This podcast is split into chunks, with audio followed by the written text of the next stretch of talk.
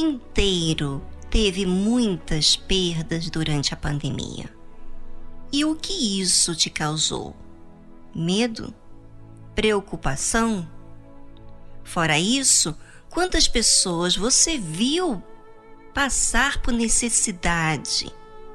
E isso te assustou? Bem, as dificuldades criam receios na gente. E você, como tem lidado com os receios da vida? Vamos conhecer detalhes de dificuldades que nós enfrentamos com aquele que criou o mundo.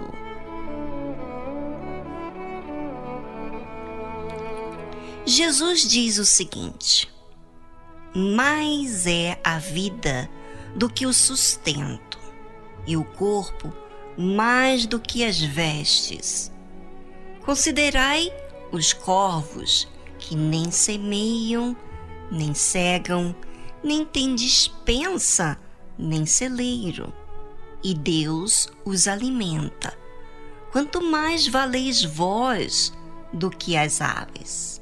Lucas, capítulo 12, versículo 23 e 24.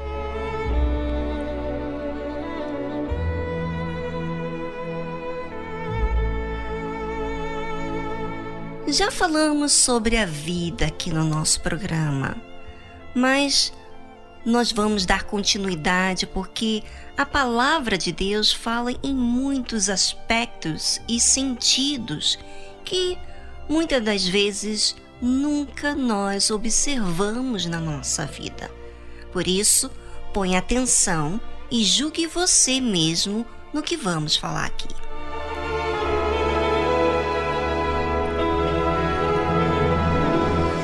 Normalmente consideramos muito os fatos que acontecem ao nosso redor, no caso da nossa visão ótica.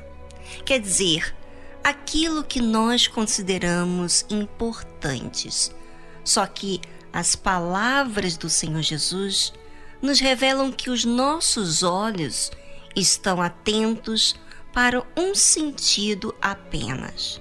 Normalmente, aquilo que está faltando. Só que a vida não tem apenas uma circunstância. Existem outros fatores e que acabam sendo esquecidos. E aí que Jesus fala: Considerai os corvos, que nem semeiam, nem cegam, nem têm dispensa, nem celeiro, e Deus os alimenta quanto mais valeis vós do que as aves.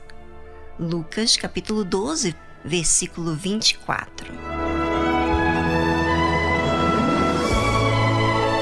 Veja que a preocupação não deixa você considerar as coisas que estão diante dos seus olhos, como a provisão que Deus dá todos os dias às aves.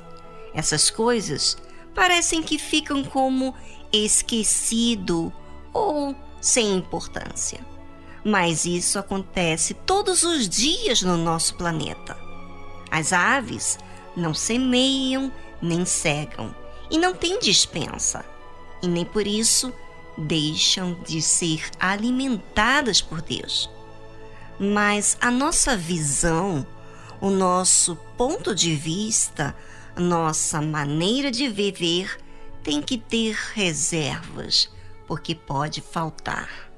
É isso que muita gente pensa. É muito interessante saber disso, mas não é interessante quando você não entende. Porque ainda as preocupações ficam em evidência na sua vida. Quer dizer, você deixa que as preocupações ainda estejam liderando o seu pensamento. Bom, já falei muito e você precisa pensar muito detalhadamente no que tem acontecido quando surgem situações para te preocupar. Já vou dar continuidade após essa música linda de Gabriel's Oboe, Rossor.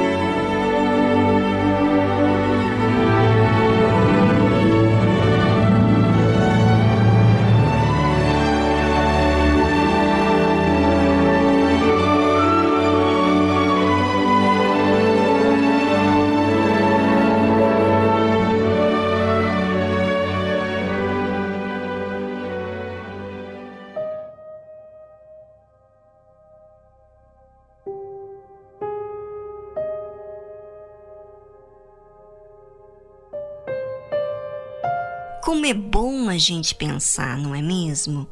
Pois quando você pensa, você não deixa as suas emoções conduzir a sua vida. Aprenda a desfrutar desses momentos na sua vida. Quando você aprender a cultivar, a pensar, a raciocinar, você vai entender melhor como agir de forma racional. E é isso que Jesus nos convida aqui, quando ele diz: Considerai os corvos, que nem semeiam, nem cegam, nem têm dispensa, nem celeiro, e Deus os alimenta. Quanto mais valeis vós do que as aves. Lucas 12, versículo 24. Quer dizer que quando não refletimos, então não raciocinamos. Não podemos considerar o testemunho que Deus dá para a gente, que Ele alimenta as aves. Quando Jesus nos ensina, considerar é para que a gente possa julgar após a reflexão. A emoção faz confundir você pensando que você está pensando, mas na realidade você está cultivando aquela emoção.